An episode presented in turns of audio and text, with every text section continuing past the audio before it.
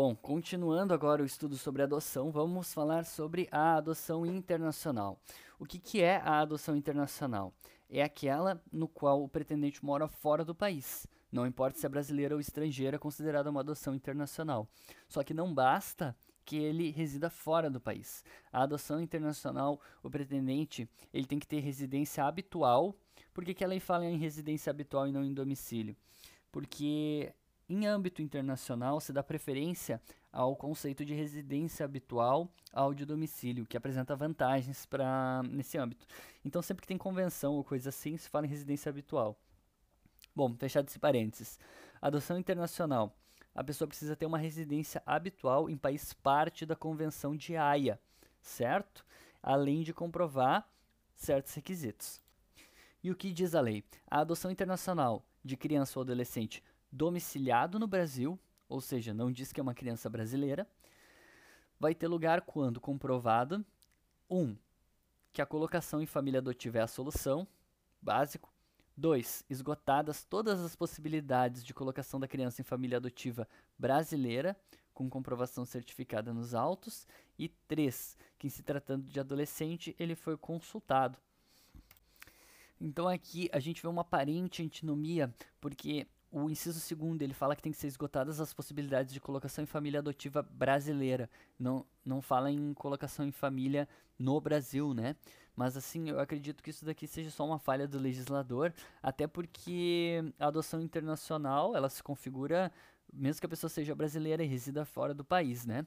E o inciso 2 na parte final, que eu não falei, ele diz que além de ser esgotadas as possibilidades de colocação, não existem adotantes habilitados residentes no Brasil com perfil compatível. Ou seja, na verdade, eu eu não falei porque configura só uma explicação do esgotamento das possibilidades, né? Não conseguiu colocar em nenhuma família brasileira e não há adotantes habilitados residentes no Brasil. Então, eu achei interessante só essa questão da família adotiva brasileira. Para mim, o correto deveria ser uma família adotiva residente no Brasil. Mas, enfim, é o que diz a lei. Requisitos, então, relembrando: 3. Colocação em família adotiva é a solução. Esgotadas as possibilidades de colocação em família adotiva brasileira. Comprovação certificada nos autos de que não tem né, adotantes habilitados residentes no Brasil. E 3. Que o adolescente foi consultado né, em caso de adoção. Os brasileiros residentes no exterior terão preferência aos estrangeiros, é o que diz a lei. Então, novamente, né, a gente vê que a questão de colocação em família adotiva, ela não é um a, a, o esgotamento das possibilidades de adoção de, em família adotiva brasileira não é um requisito para adoção internacional. Justamente a gente pode ter uma adoção internacional uma família adotiva brasileira que resida no exterior. Enfim, eu não sei se eu estou mais me confundindo ou me ajudando, né, João Pedro do futuro, que vai ouvir esse áudio. Então, só lembra isso, tá? Letra da lei. Esgotadas as possibilidades de colocação em família adotiva brasileira. E que os brasileiros residentes no exterior terão preferência aos estrangeiros na adoção internacional. Aí sim, a adoção internacional pressupõe o quê? Intervenção da autoridade central estadual e federal. Então aqui sim a gente vai ter uma participação da autoridade central federal, tá? E o artigo 52 ele vai falar de certas adaptações no procedimento de adoção, né? O procedimento de adoção a gente vai estudar lá para frente, com o artigo 165 a 170, mas ele vai passar certas adaptações que estão previstas nesse artigo 52, que apesar de deixar para estudar o procedimento lá para frente, não tem prejuízo nenhum em ver quais são as adaptações aqui, tá? Fica até mais fácil o estudo, estudando tudo dentro de um âmbito só da adoção internacional. E quais são essas modificações e adaptações? Vamos ver agora. Vamos lá. Como é que é o procedimento da adoção internacional? Primeiro, o casal estrangeiro interessado em adotar uma criança ou adolescente brasileira deve formular um pedido de habilitação perante a autoridade central de adoção lá no seu país. Essa autoridade central lá do país dela, né, que é o país que a criança vai ser acolhida, vai fazer um relatório e vai enviar esse relatório para a autoridade central estadual com cópia para a autoridade central federal brasileira. O relatório vai ser instruído com estudo psicossocial, interprofissional, cópia da legislação de lá e prova da vigência da legislação. Os documentos em língua estrangeira serão autenticados e terão uma tradução por tradutor público juramentado. A autoridade central estadual brasileira pode pedir uma complementação dos estudos e, estando tudo certo, tudo ok, verificado né, pela autoridade central estadual, vai ser emitido um laudo de habilitação de adoção internacional que vai ter validade por no máximo um ano, tá? Ou seja, é a autoridade central estadual que verifica e é, emite esse laudo de habilitação à adoção internacional, certo? Agora que esse casal ele tem o laudo, ele pode formalizar um pedido de adoção perante o juiz da infância e juventude do local em que se encontra a criança e o adolescente, né, que ele quer adotar conforme indicação feita pela autoridade central estadual, daí, né, a autoridade central estadual que vai indicar que existe uma criança com o perfil desejado por aquele casal no local tal e daquele casal, né, com laudo de habilitação que tem validade por um ano pode daí formalizar o pedido de adoção perante o juiz da infância e juventude do local daquela criança, certo? Outra questão que é muito interessante nessa questão da adoção internacional que eu vou falar agora é os organismos credenciados para fazer a intermediação de adoção internacional. Porque, como a gente viu, né, esse é um procedimento que ele tem várias nuances e às vezes ele pode se tornar muito dificultoso para as pessoas físicas irem atrás e realizarem essa adoção. Então, a lei, ela admite que seja intermediada por organismos credenciados, né? E esses organismos credenciados se credenciam onde? Agora sim, esses organismos que eles são responsáveis né, por fazer esse meio de campo, eles são credenciados junto à Autoridade Central Federal Brasileira. Então, eu acho que é basicamente só para isso que serve essa porcaria, fazer o credenciamento da, dos organismos daí de intermediação. E aqui a lei vai dizer daí é, quais são os requisitos daí para esse credenciamento. Ah, um detalhe. É, realizado o credenciamento junto à autoridade federal, né? é, o que, que acontece? A autoridade federal ela faz uma posterior comunicação à autoridade central estadual, né? Que a gente vai ver que sempre tem essa precedência da autoridade central estadual.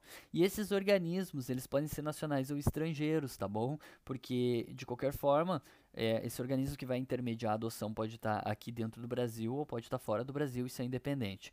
E quais são os requisitos, né? Uh, quais são os organismos que eles são, que eles podem se credenciar? Aqui a gente vai ter uma lista de requisitos e uma lista de deveres. Quais são os requisitos para credenciamento? Tem que ser de um país que ratificou a Convenção de Haia e está credenciado na autoridade central do próprio país, né? É, tem que satisfazer certas condições de integridade moral, competência, experiência, etc., qualificação, padrões éticos e outros requisitos daí que sejam exigidos pelas normas brasileiras e estabelecidas pela autoridade central federal.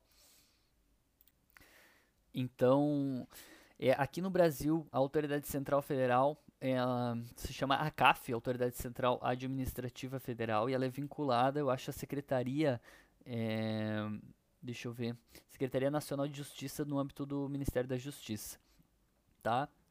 E então, é ela que vai definir quais são os requisitos é, para esse credenciamento, além desses previstos na lei que eu já falei. E quais são os deveres desses organismos credenciados? Eles têm que ter fins não lucrativos, ou seja, não podem perseguir fins lucrativos, né? Tem que ser fins não lucrativos, justamente para evitar nessa comercialização de crianças, né? É, tem que ser dirigido e administrado por pessoas qualificadas, cadastradas em departamento da Polícia Federal e aprovadas também pela Autoridade Central Federal e está submetido à supervisão de autoridades do país onde estiverem sediadas. Ou seja, elas têm que se submeter à fiscalização, fins não lucrativos e as pessoas que gerenciam, administram, também têm que ser cadastradas na Polícia Federal e aprovadas pela ACAF. Outra questão, elas têm o dever de apresentar um relatório geral à ACAF e enviar um relatório pós-adotivo semestral específico sobre a criança adotada pelo período mínimo de dois anos, tá? Esse relatório pós-adotivo ele é encaminhado à autoridade central estadual, tá bom? Porque afinal foi ela que autorizou, né, a adoção. Ou seja, a gente tem o um relatório geral das suas atividades, que é enviada para a CAF, porque é ela que é responsável pelo credenciamento. E a gente tem esse relatório específico, né, que é esse relatório pós-adotivo semestral, período mínimo de dois anos, que vai ser mandada para a autoridade central estadual. E o último dever dela é cópia da certidão de nascimento estrangeira e do certificado de nacionalidade.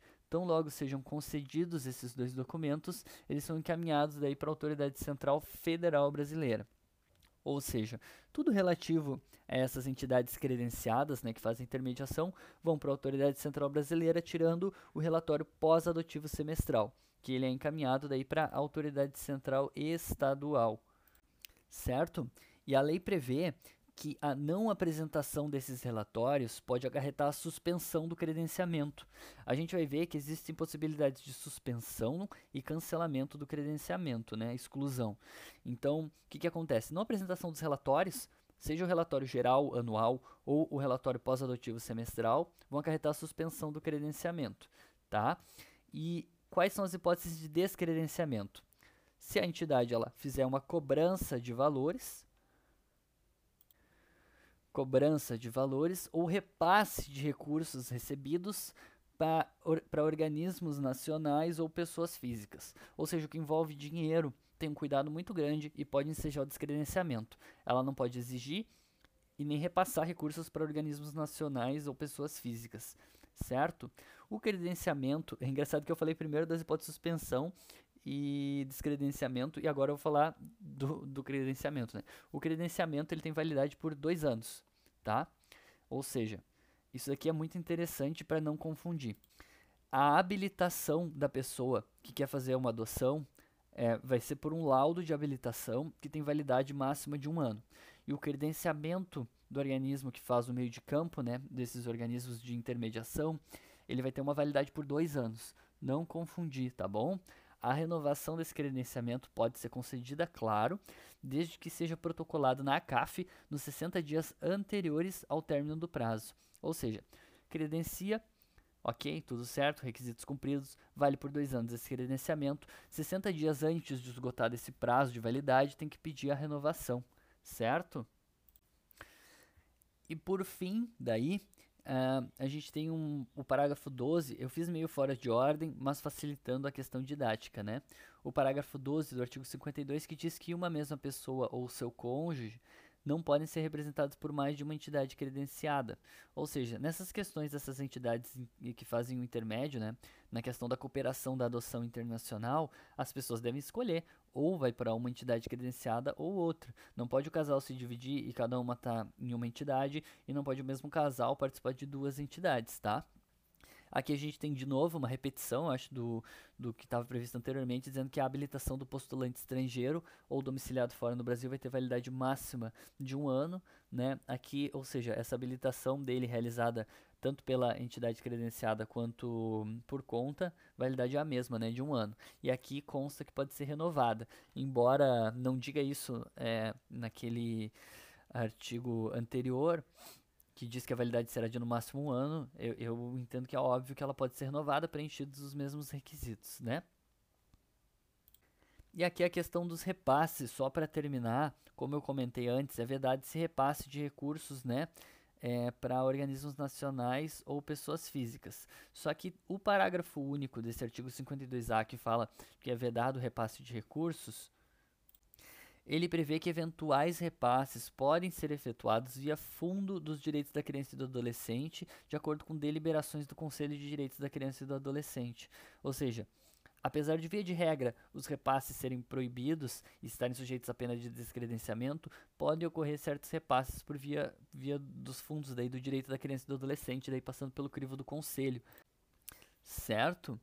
E aí, para fechar aqui a questão do credenciamento, tem dois parágrafos que eu pulei. É vedado o contato direto desses representantes desses organismos de adoção e tal, com dirigentes de programa de acolhimento, com as crianças ou com adolescentes de condições de serem adotados sem autorização judicial, certo? Ou seja, eles só podem entrar em contato com os dirigentes, com as crianças e com adolescentes dentro das regras do jogo, né, com a autorização judicial. E a Autoridade Central Federal Brasileira, a CAF, pode limitar ou suspender novos credenciamentos quando julgar necessário. Então aqui a gente tem um poder discricionário dela de suspender ou limitar a concessão de novos credenciamentos que ela, se ela entender que, enfim, já tem muitas uh, entidades credenciadas ou alguma coisa desse tipo, tá? Então, relativo ao credenciamento das entidades era isso. Aqui tem mais um detalhe só pela questão da adoção internacional. Daí, para fechar o assunto, que é o seguinte: antes de transitar em julgada a decisão que conceder a adoção internacional, a criança não pode sair do território nacional.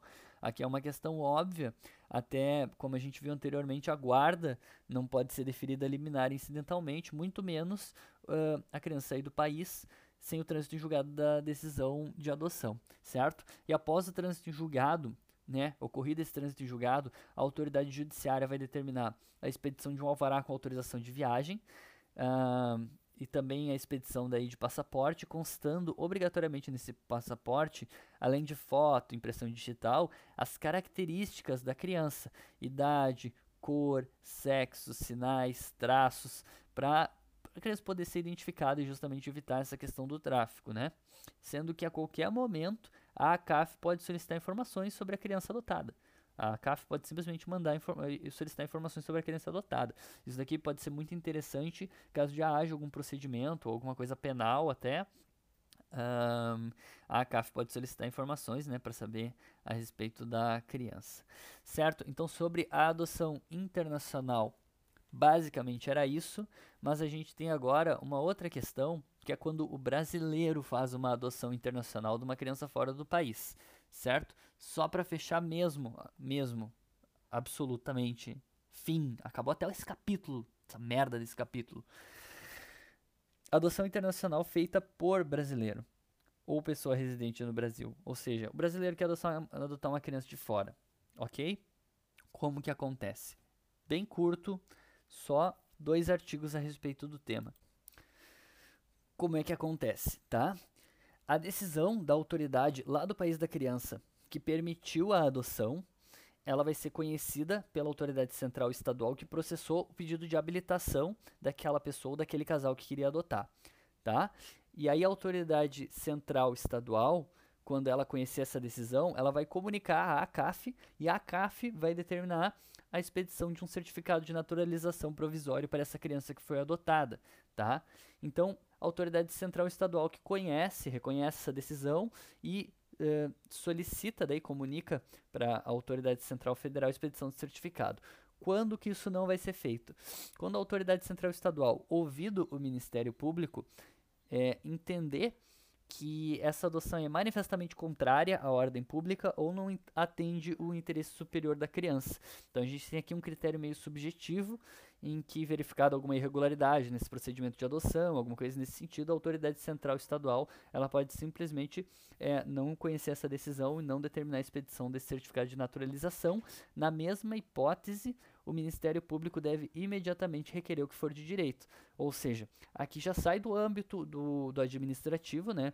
Porque a gente pressupõe que essa criança já ingressou em território nacional, está aguardando a expedição do certificado de naturalização, tem uma decisão do país estrangeiro, então a autoridade central estadual ela se limita a não reconhecer os efeitos da decisão e o Ministério Público que deve imediatamente requerer o que for de direito. Daí, se for um caso, por exemplo, de tráfico de crianças, alguma coisa nesse sentido, tudo com o Ministério Público, né?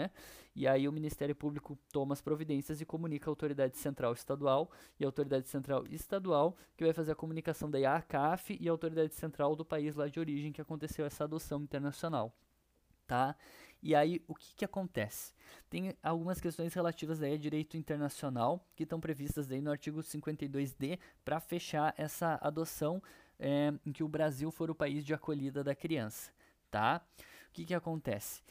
No caso que o Brasil for o país de acolhida da criança e a adoção não tenha sido deferida lá no país da criança, porque a legislação de lá delega ao país daqui, ou seja, a gente tem na verdade o que se chama de retorno de primeiro ou de segundo grau, em que a legislação de lá se refere à legislação daqui, a legislação daqui se refere à legislação de lá. Como é que se resolve essa situação, né? Nesses casos em que a legislação de lá delega, o processo de adoção vai seguir as regras da adoção nacional. Ponto. Ou seja, é um brasileiro ou uma pessoa residente no país que quer adotar uma criança de lá a, e, e, a legislação de lá faz referência daqui, então a legislação daqui que vai ser a legislação aplicada, tá? Evitando esse retorno de primeiro ou de segundo grau. O artigo 52D ele prevê duas hipóteses em que o processo de adoção vai seguir as regras de adoção nacional. Uma é desse retorno de primeiro ou segundo grau, em que a legislação de lá delega, e o segundo é que o país não tem aderido à convenção de Haia, né? Ou seja, a convenção de Haia ela trata a respeito das adoções internacionais e a cooperação para evitar a subtração de crianças no âmbito internacional, tráfico e etc. Então, o que, que acontece? Duas hipóteses de aplicação da legislação brasileira. A legislação de lá delega para a legislação brasileira, ou o país não aderiu à Convenção de Haia. Nesses casos, a gente aplica a legislação brasileira para o processo de adoção. É isso, acabei o processo de adoção, fim. Agora eu vou ver o próximo capítulo sobre direito à educação, cultura, esporte e lazer, encerrando a questão do direito à convivência familiar e comunitária da criança.